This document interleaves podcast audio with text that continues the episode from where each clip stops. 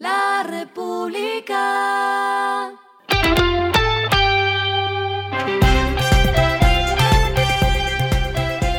Al final de la jornada, esto es lo que debes saber sobre el comportamiento de los negocios, las finanzas y la economía. Las movidas de hoy fueron. Nuevo avance con Justo y Bueno. Un nuevo llamado lanzó El Inversionista, que surgió recientemente como la opción de salvamento para la cadena de retail de hard discount Justo y Bueno, luego de traspiés en el proceso que ya todos sabemos.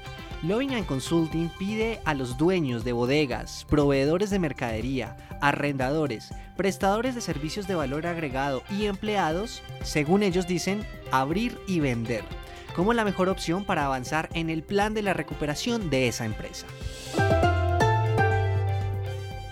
Medio de planes con nuevas inversiones, Cerro Matoso, que se centra en la producción de níquel, conmemora sus primeros 40 años en el país. Para esta ocasión, la minera desarrolló una serie de eventos en los cuales contaron con la presencia, por supuesto, de sus empleados, contratistas, autoridades estatales y comunidad del sur de Córdoba, Destacan en su balance el aporte de 7 billones de pesos en impuestos y regalías, así como más de 193 mil millones, según ellos, en programas sociales. Lo que está pasando con su dinero.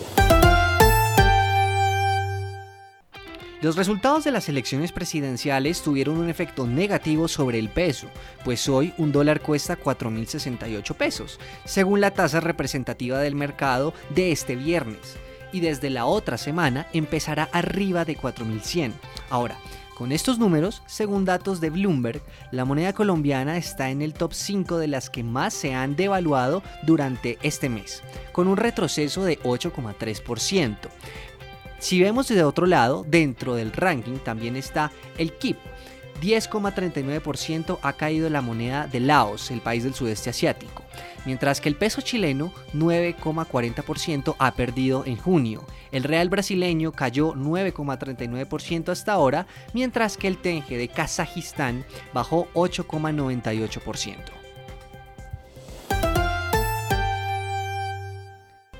Y los indicadores que debe tener en cuenta. El dólar cerró en 4.129 pesos, subió 61 pesos. El euro cerró en 4.346,27, una subida de 33 pesos. El petróleo se negoció en 113 dólares por barril de Brent, mientras que la carga de café se vende a 2.228.000 pesos y en la bolsa de Nueva York se cotiza a 3 dólares con un centavo. Lo clave en el día. El avance de la transición de gobierno Duque a Petro. El ministro de Hacienda, José Manuel Restrepo, una vez terminada la primera reunión de empalme entre los equipos de trabajo del mandatario Iván Duque y el presidente electo Gustavo Petro, anunció las fechas que conformarán el cronograma de las mesas sectoriales.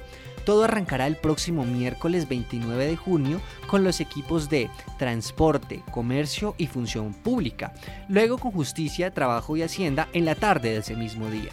El jueves será el turno de Educación, Tecnologías de la Información y Comunicaciones, Planeación Nacional, Ciencias y Salud, así como la tarde también la cierran Defensa y los temas de la Vicepresidencia.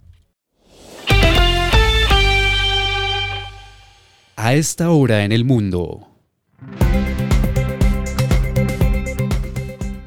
Una profundamente dividida Corte Suprema de Estados Unidos anuló este viernes el famoso fallo Roe vs. Wade de 1973. ¿Esto qué quiere decir? Se eliminó el derecho constitucional al aborto, dictando de esa manera una sentencia histórica que probablemente hará que el procedimiento sea en gran medida ilegal en ese país.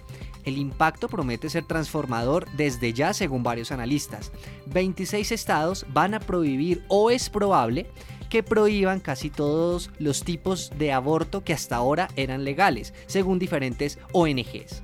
Y además, 13 estados de la Unión Americana tienen las llamadas leyes de activación diseñadas para prohibir automáticamente el aborto si se anula el fallo. Y el respiro económico tiene que ver con este dato.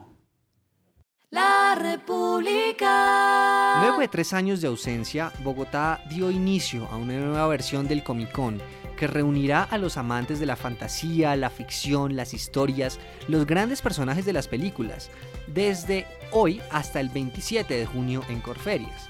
Entre los destacados de este año se encuentra la visita de personajes como Christopher Lloyd. Seguramente usted lo conoce por su participación en Volver al Futuro, el famoso profesor. Serán más de 200 expositores para que usted lleve del cine a lo físico un encuentro con sus personajes favoritos. La República.